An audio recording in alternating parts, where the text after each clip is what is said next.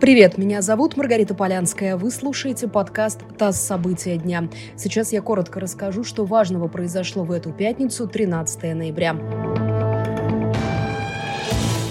Число жертв боевых действий в Нагорном Карабахе превысило 4 тысячи человек. Ранено более 8 тысяч. Такие цифры озвучил сегодня президент Владимир Путин. Он отметил, что число беженцев, по разным данным, составляет несколько десятков тысяч человек.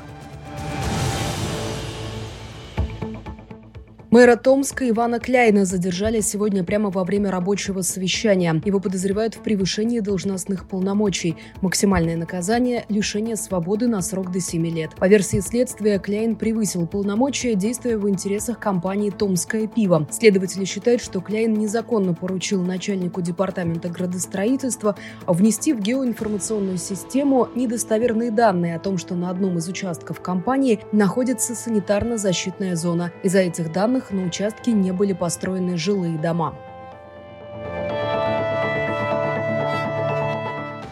Глава правительства Михаил Мишустин перераспределил обязанности между вице-премьерами. Александру Новаку, который был назначен на этой неделе, премьер поручил курировать топливно-энергетический комплекс. Науку и высшее образование в правительстве будет курировать вице-премьер Дмитрий Чернышенко. Ранее он отвечал за вопросы госполитики в сфере культуры. Теперь же они в видении Татьяны Голиковой.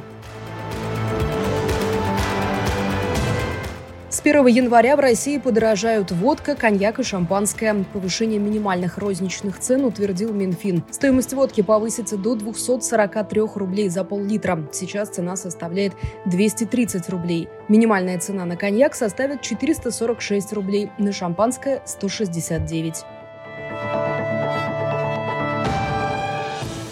И последнее. Фильм Андрея Кончаловского «Дорогие товарищи» выдвинули на премию «Оскар». Картина рассказывает о расстреле мирной демонстрации в Новочеркасске в 1962 году. В советское время информация об этом расстреле была засекречена. Главную роль в фильме исполнила Юлия Высоцкая. Картина получила специальный приз жюри на Венецианском кинофестивале. Вы слушали подкаст «ТАСС. События дня». Эти и другие новости читайте на нашем сайте и в наших соцсетях.